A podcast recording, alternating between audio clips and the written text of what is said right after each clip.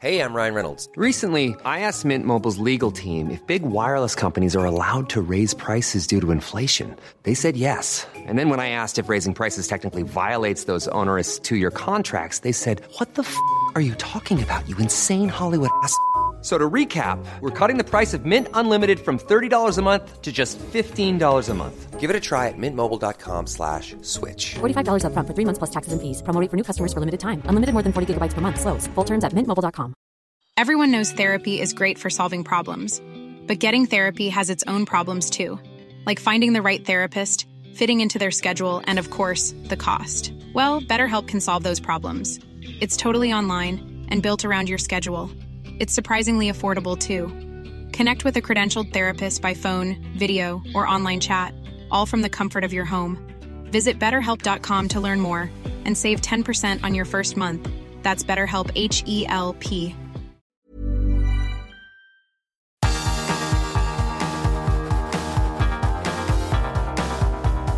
Universo Premier League, la casa del fútbol inglés en español.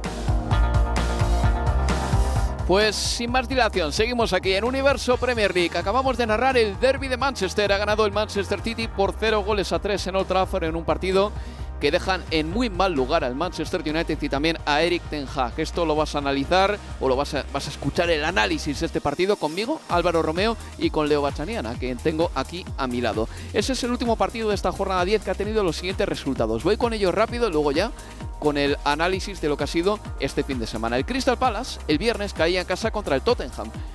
Un Tottenham que es líder. Un Tottenham que de hecho, el viernes por la noche tenía 5 puntos de ventaja sobre el segundo clasificado, 5 puntos que luego se vieron reducidos a 2 porque el Arsenal ya el sábado le ganó por 5-0 al Sheffield United. El Chelsea cayó por 0-2 eh, en casa frente al Brentford. El Bournemouth le ganó 2-1 al Burley y el Wolverhampton empató a 2 con el Newcastle. Es decir, Recapitulando, el Tottenham es el líder de la Premier, el Arsenal está en puestos de Champions porque ganó al Sheffield United y eso es todo lo que pasó hasta el sábado. Pero el domingo hubo cinco partidos más. El West Ham United cayó por 0-1 frente al Everton. El Aston Villa le ganó 3-1 al Luton Town, un Aston Villa que está de maravilla. El Brighton and Hove Albion empató a 1 con el Fulham después de ganarle al Ajax. El Liverpool le ganó 3-0 al Nottingham Forest y el Manchester United cayó en casa por 0-3 frente al Manchester City. Así las cosas, el líder es el Tottenham, repito una vez más, después de 10 jornadas tiene 26 puntos el equipo de Postecoglou, Arsenal segundo con 24, tercero el City con 24, cuarto el Liverpool con 23, quinto el Aston Villa con 22 y luego ya hay un hueco muy considerable entre, el quinto perdón, y el sexto y por abajo descenderían los tres que ascendieron en primavera, el Luton Town, el Burley y el Sheffield United que la verdad es que tiene muy mala pinta.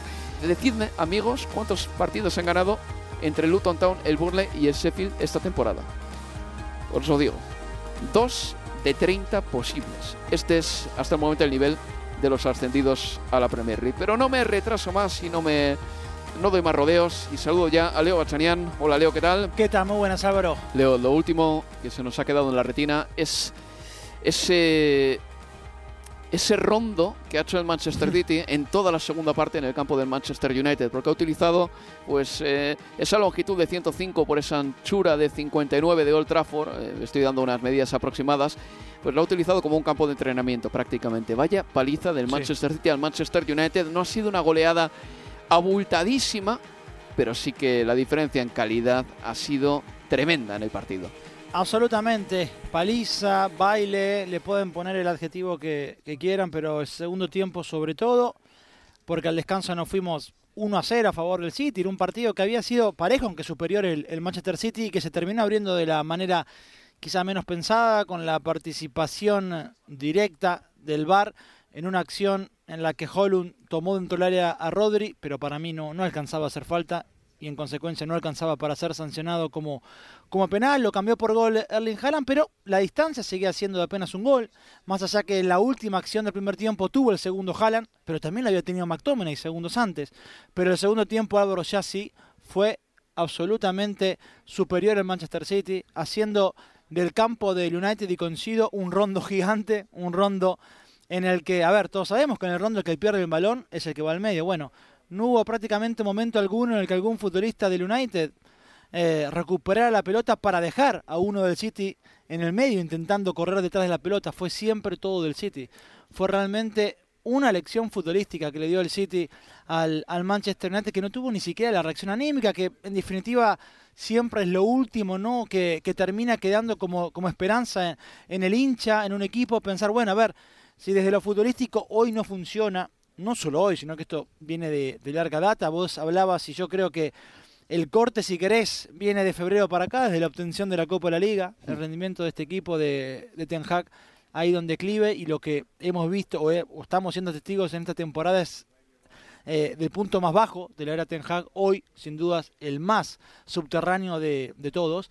Pero a mí me impactó eso, que no hubo siquiera una respuesta anímica. Un equipo que salía a jugar con eh, en esa línea de cuatro con tres centrales y nos preguntamos por qué no Reguilón desde el arranque para jugar con Lindelof como lateral por izquierda y decíamos, bueno, quizás la justificación podría ser en algún momento del partido tengo la oportunidad de cambiar a línea de tres con el ingreso de un delantero que podía ser Marcial, podía ser Garnacho. Bueno, no modificó o no quitó a nadie de esa línea de cuatro con tres centrales hasta el minuto 70, con el partido ya 2 a 0 o 0-2. Y uno de esos cambios por el central que tenía, o uno de esos tres centrales, fue Reguilón por Lindelof. Y Garnacho, decimos, bueno, a ver, ¿habrá quitado un mediocampista? No, fue Garnacho por Holund. Y los silbidos en el Trafford, recriminando lo que fue eh, ese cambio.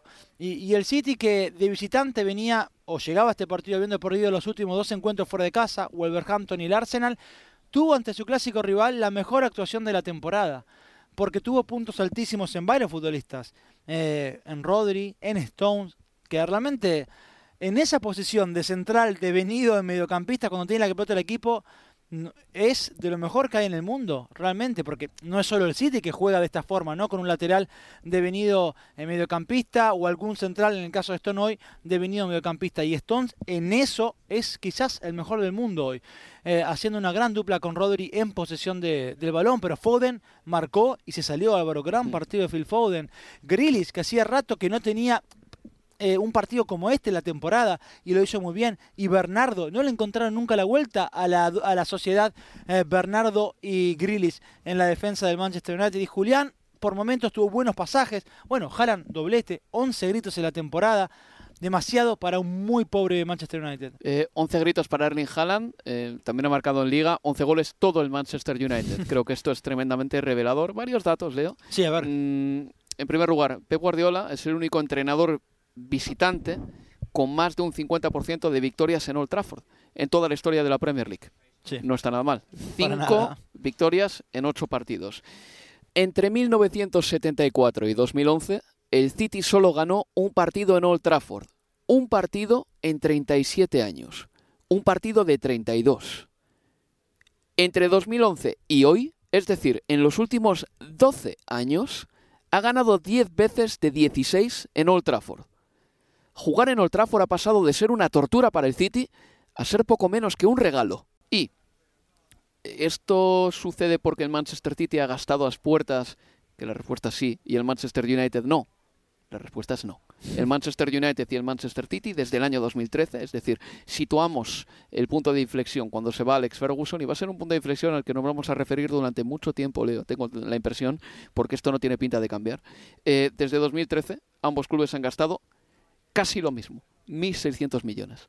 Es así, pero la diferencia es tremenda, absolutamente tremenda. Y hoy se ha visto un Manchester United que ha sido un equipo que parecía de otra categoría incluso contra un Manchester City que ha jugado quizá el partido más cómodo de toda la temporada. No ha habido rival que le haya puesto las cosas más sencillas que el Manchester United. Absolutamente. Y, en esos 10 años, desde la renuncia, la salida de Ferguson del Manchester United, después de conseguir el título en la 2012-2013, hubo 6 títulos de Premier para el City.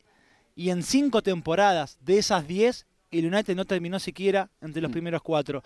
Y hoy, es que es verdad, uno, a ver, está esa sensación de, de, de si pensar si es que fue grandioso lo del City porque el City es un gran equipo o es que enfrente se lo dejaron tan fácil también. Y, y yo creo que el United ha contribuido muchísimo a esta gran actuación de- del City, ¿no? no me cabe duda. Y por eso, y ha contribuido sobre todo desde la respuesta anímica para mí, porque desde lo futbolístico está claro que el City es superior eh, a todos. En, en- en la Premier le podrán competir, le podrán luchar en algún momento puntual, pero cuando el City juega a tope de sus posibilidades está por encima de absolutamente todos. Y Pero bueno, siempre te queda la posibilidad desde, desde lo anímico, ¿no? Desde, desde el temperamento. Y eso no estuvo. Y es ahí donde yo creo que mayormente termina quedando en esa cuerda floja Eric Ten Hag, porque no ve respuesta de sus futbolistas desde lo temperamental, desde lo anímico. Pero incluso la- lo temperamental, si es que ha habido algo de temperamento en el día de hoy, se ha canalizado mal. Eh, lo más temperamental que hemos visto hoy en el partido es una patada lamentable de Anthony a Doku. Otro intento de patadita de Bruno Fernández al propio Doku en, eh, ya en los últimos segundos del Sí. partido, cuando todo estaba decidido. Pero imagínate que este Manchester United sea un equipo más, como se dice en inglés, agricultural, ¿no? que se dice mucho, un equipo más primario que el Manchester City. Pero tampoco tiene el United esos resortes más básicos que te pueden hacer daño, porque en el juego aéreo ha hecho daño el Manchester United hoy. No, La nada. respuesta es no, porque el City juega con tipos muy grandes ya. Pep Guardiola ha aprendido y hoy ha jugado con tres más un centrales prácticamente, porque Stones es un central en realidad.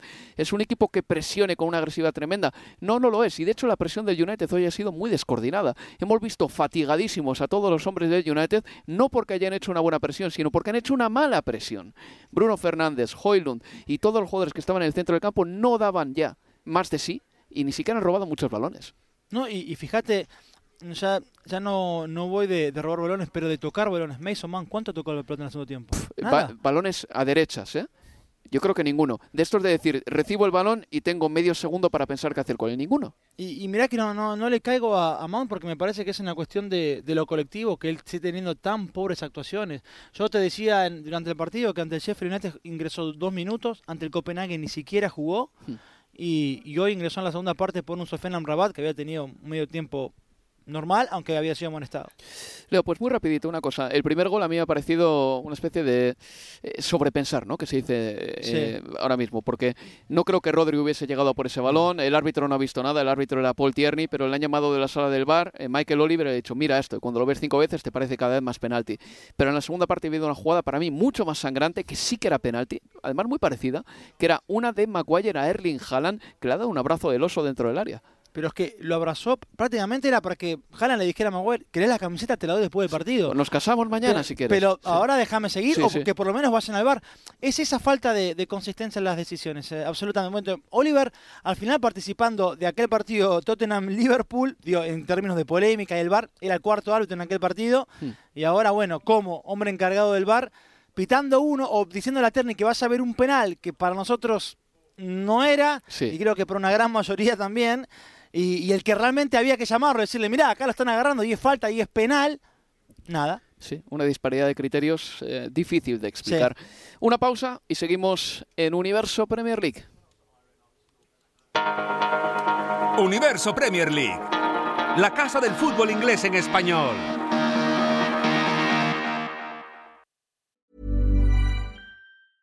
Ryan Reynolds here from Mint Mobile.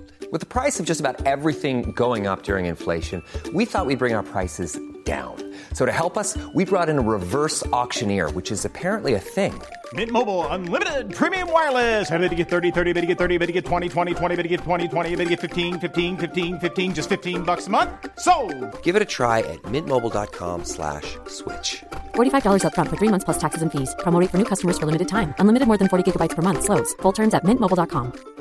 Burrow is a furniture company known for timeless design and thoughtful construction and free shipping, and that extends to their outdoor collection. Their outdoor furniture is built to withstand the elements, featuring rust-proof stainless steel hardware, weather-ready teak, and quick-dry foam cushions. For Memorial Day, get 15% off your Burrow purchase at burrow.com slash ACAST and up to 25% off outdoor. That's up to 25% off outdoor furniture at burrow.com slash ACAST. Mom deserves the best, and there's no better place to shop for Mother's Day than Whole Foods Market. They're your destination for unbeatable savings, from premium gifts to show-stopping flowers and irresistible desserts. Start by saving 33% with Prime on all body care and candles. Then get a 15-stem bunch of tulips for just $9.99 each with Prime. Round out Mom's menu with festive rosé, irresistible berry chantilly cake, and more special treats. Come celebrate Mother's Day at Whole Foods Market.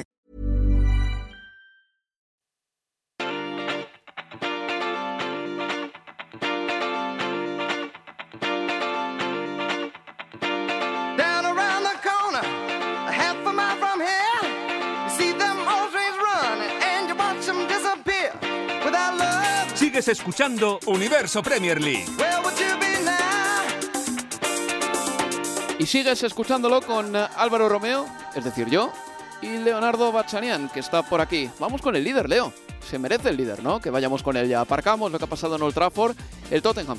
Eso 20 es. 26 puntos de 30 posibles, es verdad. Fuera de la Carabao Cup, no está jugando en Europa. Pero lo que le interesa este año al equipo de Postecoglou es eh, ganar confianza y sobre todo mm, ganar confianza en la Premier League. Creo que las copas ahora mismo le iban a dar poco al Tottenham y el hecho de estar líder de la Premier yo creo que es eh, lo mejor que podía pasarle a este equipo. Necesitaba un cambio, necesitaba, eh, sin gastar mucho dinero, encontrar un espíritu nuevo, un nuevo optimismo y lo ha dado Hans Postecoglou, que además siempre lo decimos, está revitalizando a jugadores que el año pasado parecía que estaban moribundos o desde luego muertos para la causa. Pa pesar eh, un largo etcétera. Te digo pa pesar porque es el primero que siempre se me Sí, viene a la sí. cabeza. A ver, y, y Madison eh, reconocía después de, del triunfo ante el eh, Fulham de, de la jornada anterior 2 a 0 en casa, el lunes pasado, eh, en el que Postecoglou, lo, lo charlamos el otro en el Universo Premier League, él terminó enojado con la actuación del segundo tiempo, y pero Madison después decía que el entrenador dejó claro desde el primer momento que si había algo que no iba a concederle a los futbolistas era que no dejaran de presionar eh, durante todo el partido. Que eso era algo que él no negociaba. ¿no? Acá se presiona y se presiona arriba en campo rival. para No importa si estamos ganando o si estamos perdiendo, se presiona en campo rival. Que eso no se negociaba independientemente de- del marcador. Y, y ante el eh, Crystal Palace vimos eso. El primer tiempo, es verdad que le costó algo más superar la, el 4-4-2 que le plantó Roy Hodgson, pero el segundo tiempo fue todo del, del, eh, de, de los Spurs, además con un regreso como el de Bentancur tan importante. Hay un momento eh, televisivo, no sé si alguno de los oyentes de, de Universo Premier League lo, lo llegaron a ver, después del encuentro entre Carragher, eh, Gary Neville y Postecoglou, porque Postecoglou tiene eso, ¿no? Realmente uno lo ve y es alguien eh, afable, un hombre con mucho sentido Sí. común, que, que entiende que, lo, que el trabajo que tiene es importante en el contexto de- del fútbol, pero que no se le va la vida a nadie, ni siquiera a él, y creo que eso es, lo- es alguien que muy sensato y que entiende el lugar que ocupa. Y Gallagher, le, Gallagher le, le hacía la broma de que a Postecoglou que copiaba a Pep Guardiola. Y, y Postecoglou lo tomó muy bien riéndose y diciendo, bueno, que no está mal copiar, o por lo menos no está mal intentar copiar a, a Guardiola. Y Gary Neville dice, yo también lo quise copiar, hablando de su época en el Valencia, bueno. Y, Postecoglou diciéndole, ¿y cómo te fue? Bueno, y ahí estallaban todos de, de risa, pero demuestra las claras de, de quién estamos hablando, ¿no? Y, y un equipo que, que no, que tampoco me parece que, que, que regala la cuestión de salir jugando de- desde el fondo. Fíjate que uno de los futbolistas que más balones ha tocado en la temporada de la Premier, está cuarto en esa estadística, es eh, Cristian Romero. Sí. Y quien está primero es Louis Dunk. Digo, por pensar otro equipo que también usa los centrales continuamente en la salida, y en este caso en el Brighton, aunque hay una estadística, esa estadística de Louis Dunk me duele muchísimo. ¿Sabes? Fecha 10.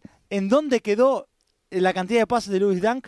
999. Qué rabia. Me, liquida, me liquida. Necesito hacer el partido de Brighton en la próxima jornada esperando el próximo pase de Louis Dunk y decir, ha sido el pase número 1000. Pero bueno, eh, demuestra, me parece, eh, el estilo y, y además diametralmente opuesto, obviamente, a lo que veíamos con, con, con Conte. Está claro por qué Son Heung-min es el delantero centro y por qué Richarlison juega por fuera. Porque uno hace goles y el otro no. Es, está, y es, al final, acomodó los muebles Postecoglou. Entonces, si pensamos a Richarlison como 9, llega Postecoglou y dice, a ver, pues este chico no marca goles. Se fue Harry Kane, mi goleador. ¿Quién marca de los que, te- de los que tengo acá? Son Heung-min. Bueno, este va a ser mi referencia. Y, y simplemente acomodando cuestiones eh, puntuales, además de darle confianza a futbolistas que no la tenían y otros que llegaron, que se acoplaron muy bien, como Mickey Van de Ven. Muy bueno la incorporación del central que viene de Wolfsburgo, 21 años. Eh, Vicario en el arco, también muy buenas actuaciones. Pedro Porro, en este lateral invertido. Udoji no jugó el otro día porque estaba lesionado y, lo, y jugó Ben Davis. Salió en el segundo tiempo, lo hizo Emerson Royal, pero de vuelta respetando esta cuestión del, del lateral que juega por dentro. Eh, bueno, Madison también, obviamente, como vicecapitán del equipo junto con Romero por detrás de, de Son Heung-min, eh, teniendo un temporadón. Son muchos puntos altos. Para mí hay algo eh, que le distingue a este Tottenham del Tottenham de Conte y también de Mourinho, ¿eh? porque lo añado también, o mm, digamos que lo puedo extrapolar también a esa era. Es el hecho de que el Tottenham de Antonio Conte sobre todo y de Stellini jugaba encorsetado. Me parece que los jugadores entendían que no tenían la libertad para hacer ciertas cosas que en teoría no eran propias de su demarcación. Y esto lo hablé contigo mucho. Me da la impresión de que los centrocampistas decían, bueno, hasta aquí hemos llegado, hasta aquí llega nuestro trabajo, que se busquen la vida sónica en arriba. En defensa pocos participaban en la construcción, pero ninguno se extralimitaba. Y en este Tottenham, como hay libertad y hay un espíritu competitivo, pero también creo que hay un buen ambiente, hay muchos jugadores que sienten que pueden arriesgar. Y eso es algo que yo echaba en falta en el Tottenham el año pasado, porque no creo que ni que Conte ni que Mourinho, de verdad te lo digo, Leo, sean peores entrenadores que Postecoglou. Conte y Mourinho son entrenadores buenísimos, pero no le dieron a sus jugadores esa libertad creativa para que se expresasen. Y al final todo quedaba muy dependiente de lo que hiciesen esas dos bestias que tenían arriba. Y la mayor libertad que tienen estos futbolistas hoy, creo yo, es que no hay temor al error. Claro. Y eso es liberador en cualquier trabajo que, que hagas, sea futbolista o trabajes en una oficina. El hecho de no tener eh, miedo al error es, una herramienta fundamental y se nota. Y después vos dijiste algo de la relación de los futbolistas. Para mí es también, son pequeñas cosas, pero que van apareciendo, que vas notando, en los festejos de goles. Ves que hay, no sé, se nota que hay una buena convivencia allí. Sí. Eh, a ver, que son prácticamente los mismos futbolistas, y no es que antes eran malos y ahora son todos buenos, pero yo creo que tiene que ver con esa cuestión liberadora y que, que le permite a los futbolistas mostrarse tal como son y, y se nota en cada festejo, eh, en pequeñas cosas que hay un que hay grupo también así. Que a ver, han ganado equipos eh, Champions League llevándose mal entre todos, o sea que no es condición necesaria para ser campeón o para competir ni mucho menos, pero que ayuda, ayuda, y en este equipo se nota. Pues el siguiente partido del Tottenham va a ser un partido bonito contra el Chelsea en el eh, campo de los Spurs. Así que va a ser un lunes. Además, es posible que el próximo fin de semana el Tottenham pierda el liderato de manera provisional. Del mismo modo que este viernes ha tenido cinco puntos Sí. de ventaja sobre el Arsenal y sobre el Manchester City. Vamos con más partidos de la jornada, muy rapidito ya porque nos quedan cuatro minutos nada más. En el Arsenal, bueno, decir que ganó 5-0 a un equipo, a un Sheffield que estuvo fatal. El portero Foderingham no me parece un portero de primera división. Enketia marcó tres goles, era su segundo hat-trick con la camiseta del Arsenal, en ausencia de Gabriel Jesús. Enketia lo hizo muy bien. Jugó de titular Smith Rowe, Leo, no aportó demasiado en el centro del campo. Kai Havertz muy plano, una vez más. Y bueno, por ahí hay puntos grises del Arsenal y también puntos fuertes que hay que destacar. Creo que la defensa, dejando una puerta a cero, pues también se puede eh, sentir muy satisfecha. El Bournemouth ganó por 2 a 1 al Borley. Una victoria importantísima para el Bournemouth, que está fuera del descenso. Llegados a este punto, deseo decir una cosa, y quiero dejar constancia sonora de esto, porque es un tema que lleva dos o tres semanas quemándome por dentro. Desde hace unas semanas, algunos gobernantes nos están liando la cabeza ofreciéndonos una especie de trampa moral. Y tenemos que rechazar plenamente tal asociación de conceptos. Pedir únicamente que la intervención en Palestina se haga con una fuerza proporcionada no es ser antisemita.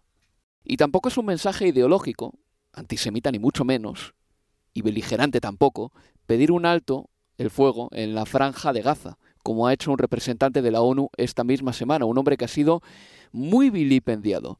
Es tener un mínimo de humanidad. Yo, que no puedo ni ver ya los telediarios porque me deprimo, que ya solamente me informo por la radio y por la prensa porque las imágenes son demasiado fuertes, os pido que no os cuelen esa falacia dialéctica.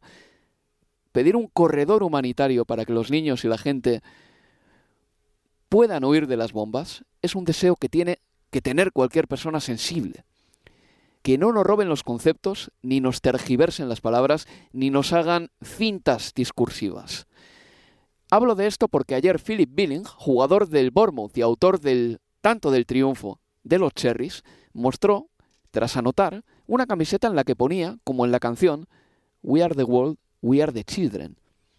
Somos el mundo, somos los niños.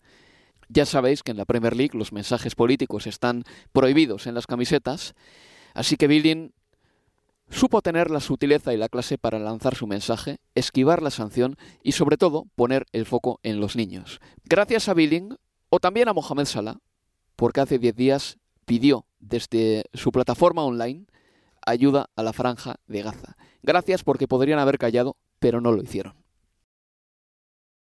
Continúo. El Wolverhampton empató a dos con el Newcastle. El West Ham United perdió por 0-1 contra el Everton. Dominic Calvert-Lewin marcó su gol número 50 en la Premier League, que tiene mucho mérito teniendo en cuenta que ha estado lesionado y que encima ha jugado en el Everton toda su carrera o casi toda. El Aston Villa le ganó 3-1 al Luton, todo perfecto para el equipo de Unai Emery. Empate del Brighton frente al Fulham 1-1 y el Liverpool le ganó 3-0 al Nottingham Forest. Los Reds no pudieron contar con Luis Díaz. Su padre ha sido secuestrado y Luis Díaz tuvo que viajar de urgencia para resolver la situación.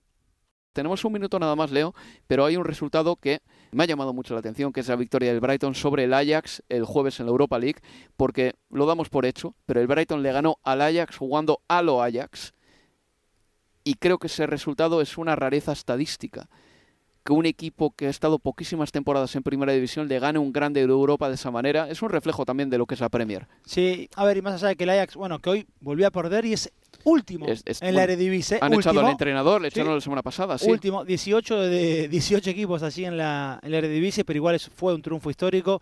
Un eh, Roberto de Cervi que le dejó un mensaje a Lelia Dani, que es un eh, narrador, un comentarista italiano muy, muy, muy famoso, muy conocido de la RAI, y, y Lelia Dani lo dio a conocer en el que Roberto Cervi decía, acabo de ver a chicos en la calle, esto era durante el día, con las bufandas de- del Brighton, y decía, no te das una idea cómo emocionan estas cuestiones. Y me parece que habla mucho de, de, de él y, y de por qué su equipo juega como juega, No, para pero, la gente. pero no demos por sentado que esto esté pasando. O sea, había un montón Sí, de sí, sí. aficionados del Brighton el otro día en el campo, en el Amex, con una bufanda partida.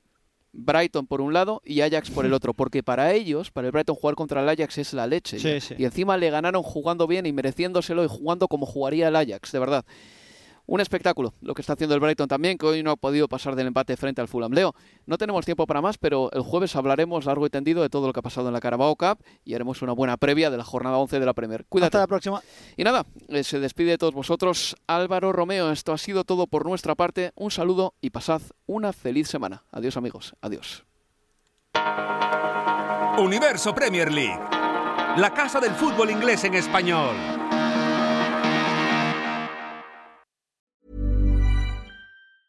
Hey, it's Danny Pellegrino from Everything Iconic. Ready to upgrade your style game without blowing your budget? Check out Quince. They've got all the good stuff shirts and polos, activewear, and fine leather goods, all at 50 to 80% less than other high end brands. And the best part? They're all about safe, ethical, and responsible manufacturing. Get that luxury vibe without the luxury price tag. Hit up quince.com slash upgrade for free shipping and 365 day returns on your next order. That's quince.com slash upgrade. Mom deserves the best, and there's no better place to shop for Mother's Day than Whole Foods Market. They're your destination for unbeatable savings, from premium gifts to show-stopping flowers and irresistible desserts. Start by saving 33% with Prime on all body care and candles. Then get a 15-stem bunch of tulips for just $9.99 each with Prime. Round out Mom's menu with festive rosé, irresistible berry chantilly cake, and more special treats. Come celebrate Mother's Day at Whole Foods Market.